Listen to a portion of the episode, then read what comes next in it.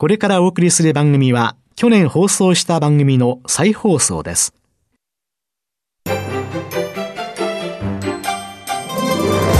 堀道子と寺尾啓二の健康ネットワーク。この番組は、毎週、医療や美容、サプリメントにまつわる科学などの専門家をお招きして、私たちの健康のために役に立つお話を伺う健康生活応援番組です包摂体サプリメントと MGO マヌカハニーで健康な毎日をお届けするコサナの提供でお送りしますここでコサナから番組パーソナリティで神戸大学医学部客員教授寺尾啓治社長の新刊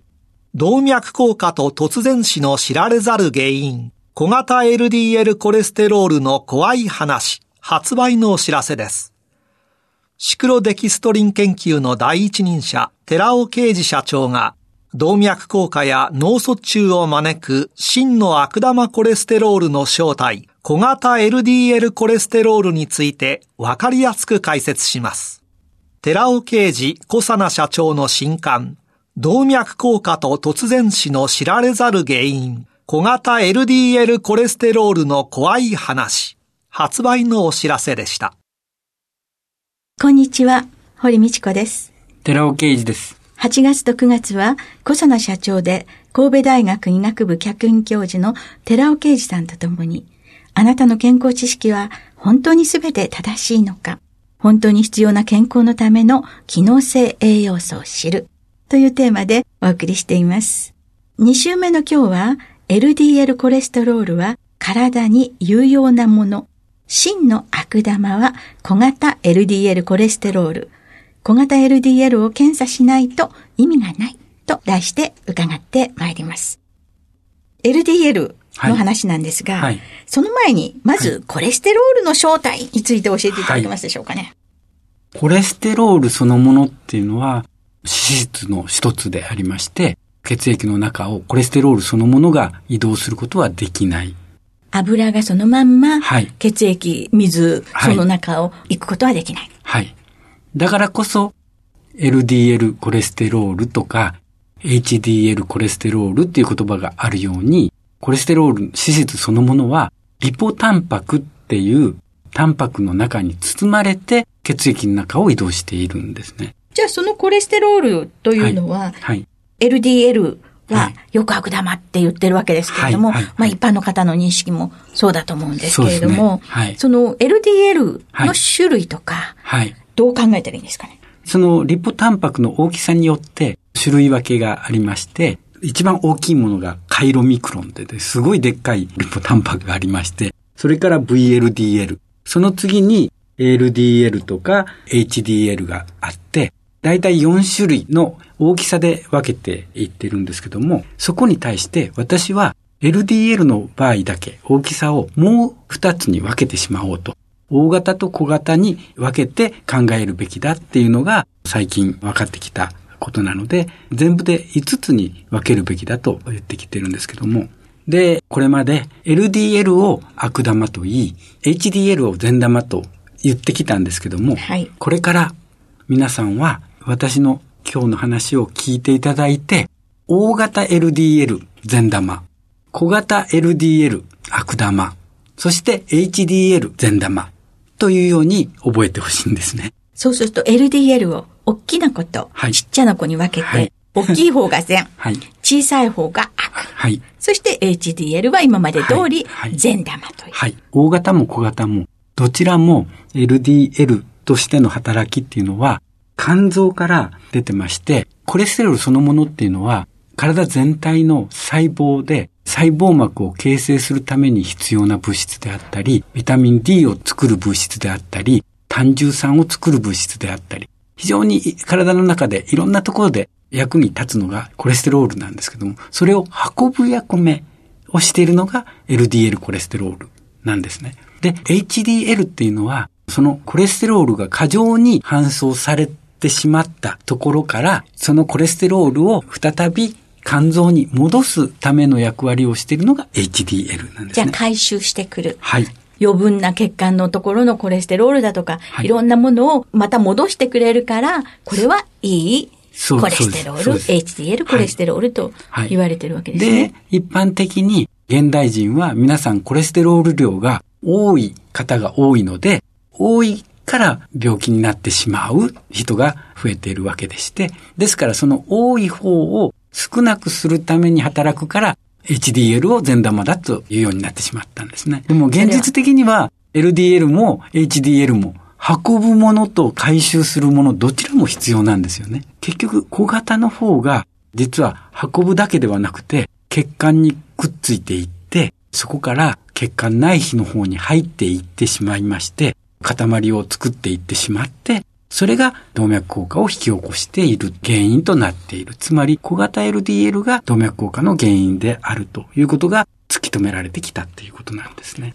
ということで、小型 LDL がダメなんだよね。はいという、そういうお話になってくるわけなんですね。ええ、でも今世の中はやっぱり LDL、コレステロールが悪玉だというところが常識になってますので、それに対していろんな研究がされてて、SGLT2 阻害薬っていうものがあるんですよ。糖尿病のそうですね。糖。尿病の治療薬ですけども、はいこの SGLT2 っていうのはタンパクなんですけども、これを阻害する。どういうものかというと、腎臓で血液はきれいになって、尿の方に移動するのと、それから血液の方に戻されるっていうような仕組みがあると思うんですけども、そこで血液の中を流れているブドウ糖は、通常はエネルギー源ですから、元の血液の方に戻したいわけですよね。でも、それが SGLT2 っていうタンパクがあるがために、ちゃんと戻っていくわけですよ。ところが、SGLT2 が阻害されると、これ、血液の方にブドウ糖が戻っていくのではなくて、尿の方に落ちていってしまうんですね。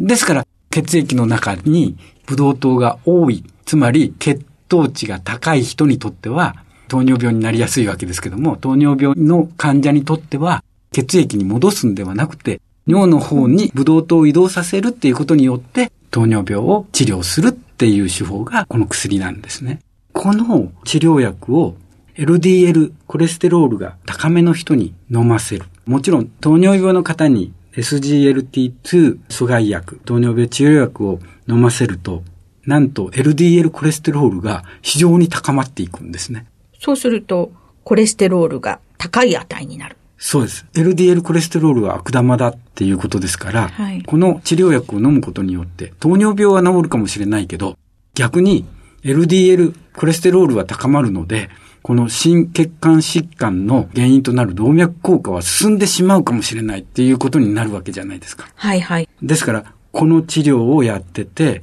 非常に研究者たちは心配したわけですよね。はい。で、詳しく調べていくと、確かに LDL は上がってる。14%も増加してるんですけども、ここで詳しく見たのは、大型と小型。この二つに分けてみたんですね。そうすると、小型の方は20%も減少してるんですよ。で、一方で、大型が53%も増加したわけですよ。1.5倍。1.5倍増加してる。だからトータルで考えたら、LDL コレステロールとしては上昇したわけです。その結果、じゃあ、LDL は上がったんだから、疾患のリスクはどうだって見ると、リスクは低減していることが分かったわけです。じゃあ動脈硬化に関係するようなはい疾患ははい減っている。はい。小型が減少したがために、リスクも減少した。小型 LDL コレステロールが悪かったんだっていうことを証明した非常に大事な研究だと思います。はい。これが2015年の研究。そうですね。2015年の研究です。もう本当に最近の研究なんですけども、こういうことが分かってきたと。はい。もう一つは、メタボリックシンドロームですね。はい。これも、やはり、小型と大型の小型が原因だっていうことが分かった報告があるんです。検診でお腹を測りましょそうっていうのではい。気になさっているお腹周りの方いらっしゃると思うんですけれどもこれも大型 LDL と小型の問題。で、こちらはもっと面白い検討をしてまして、はい。LDL を3つに分けてるんですね。はい。大型 LDL と、はい。それから小型 LDL に分けるところは先ほどと一緒ですけども、はい。さらに超小型 LDL って分けたんですね。内臓脂肪の面積を見てみると、メタボになればなるほど超小型 LDL が増えていくという。大型と比べて、はい。LDL のちっちゃい方が、内臓脂肪が。多い人は多い。そうですね。三つに分けてますから、大型と小型と超小型と分けると、大型は内臓脂肪面積が小さくて、小型、超小型になるに従って、内臓脂肪面積は大きくなる。大きくなる。つまり、小型になればなるほど、メタボになっているということですよね。危険意志がはいより高い。はいということは、福井の検診っていうのは、すごく意味があ意ること味。があるということなんですね。LDL コレステロール値がデシリッターあたりに 130mg あるとします。その人は健常人であることもあるし、冠動脈疾患を患っている可能性もあるわけですね。はい。で、どちらも同じ 130mg なんですけれども、詳しく見ていくと違いは小型 LDL にある。つまり、全体 130mg の中の 20mg だけが小型 LDL で、あとは残りは大型だとした場合には、これも健常人なんですね。で、その一方で、同じ 130mg の LDL コレステロールなんですけども、その中に 50mg も小型 LDL がある人がいたとしたら、それは冠動脈疾患である可能性が非常に高くなっているわけです。今まで LDL も、はいそれから善玉と言われていた HDL も、はいそれも全部合わせて総コレステロールっていうので言ってた、そうです。日本の現状からいくとそうで、す。LDL コレステロール値が高くなればなるほど、小型 LDL のコレステロールも多く含まれる可能性はあるわけです。確かにそれはそうですね。ありますけど、でも、130とか150の人だったら、その中に含まれる小型 LDL の割合っていうのはまちまちなんですよね。ですから、やっぱり小型 LDL の量を見ないと、その危険度、リスクはわからないっていうことですね。そうすると、今、その小型 LDL コレステロールの検査っていうのをしているところっていうのは、前回、この小型 LDL のお話をさせていただいたとき、20施設全国にありました。つい最近調べたら30施設あります。確実に増えてきてます。私は減ることはないと思います。増えていくと思います。増えていく、つまり、そのクリニックで、あるいは病院で働いている医療関係者、医師、薬剤師の人たちっていうのは理解してくれていると思ってるんです。ですから、この割合は必ず増えていくと私は信じてるんですけども、そうするとこういうのがはい当たり前に測られるようにはいなって、来てほしいと思います。で、冠動脈疾患、単患ってですね、それが再び再発するかどうかを調べた検討があるんですね。はい。これ2014年に検討してるんですけども、はい LDL だけで生存率を見たときに、一旦冠動脈疾患を患った人です。それが死亡する割合っていうのは、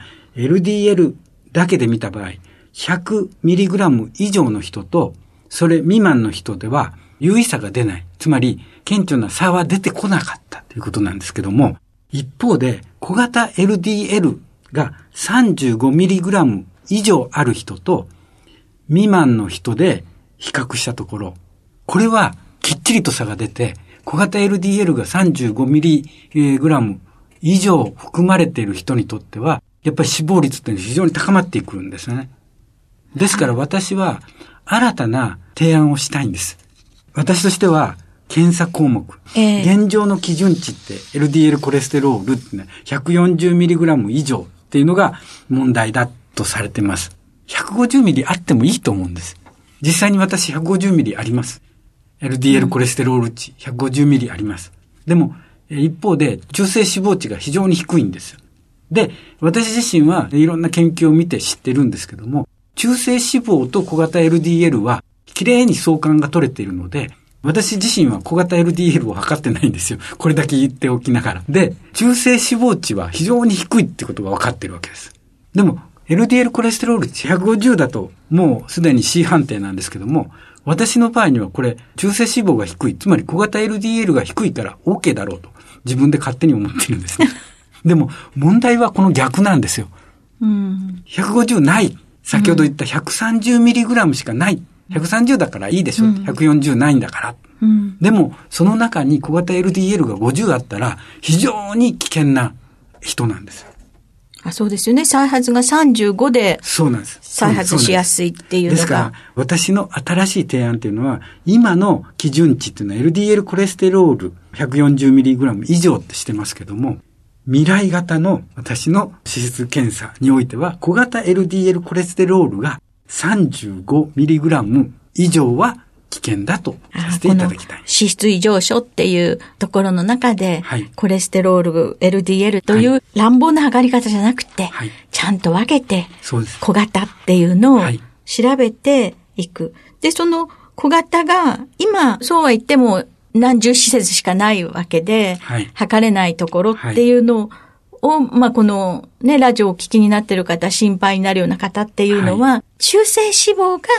高いかどうか。そうなんです。30施設しかないって言いました。まあ20が30になったんだから、1.5倍に増えてます。これが1年後には倍になってくれたらもっとありがたいんですけども、まだまだ全国では少ないんですよ。ですから、本当に心血管疾患、脳疾患のリスクがあるかどうかっていうのは、小型 LDL を測らないとわからないんですけども、測れる施設が少ないですから、今言えることっていうのは、非常に相関が取れている中性脂肪を見て、中性脂肪が高いかどうかで、まず判断して、中性脂肪が高い、つまり 150mg 以上あるとすれば、これは小型 LDL も高い可能性があるので、しっかりと調べていくとしていただきたいなと思うんですけども。今ね、中性脂肪高くっても、まあちょっと食べ過ぎて検査結果反映したのかなとか、はいはいはい、そんなに真剣に考えない方も。そうなんですよ、中性脂肪に関してはそうですよね。真剣に考えられてない。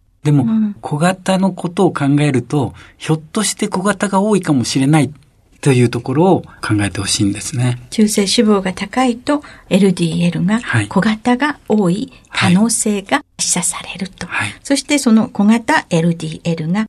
悪玉。はい、これが循環器系の疾患に対する大きなリスクファクターであるよ。そうですね。今週は LDL コレステロールは体に有用なもの。真の悪玉は小型 LDL コレステロール。小型 LDL を検査しないと意味がないというテーマで、小佐野社長で神戸大学医学部客員教授の寺尾啓二さんとともにお送りしました。寺尾さんありがとうございました。ありがとうございました。ここで小佐奈から番組をお聞きの皆さんへプレゼントのお知らせです。食後の血糖値上昇を抑える機能が科学的に証明された難消化性アルファオリゴ糖は環状オリゴ糖がでんぷんだけでなく砂糖の吸収も抑制し血糖値上昇を抑えますブルーベリー味で食べやすい機能性表示食品コサナの難消化性アルファオリゴ糖を番組をお聞きの10名様にプレゼントします。ご希望の方は番組サイトの応募フォームからご応募ください。コサナの難消化性アルファオリゴ糖プレゼントのお知らせでした。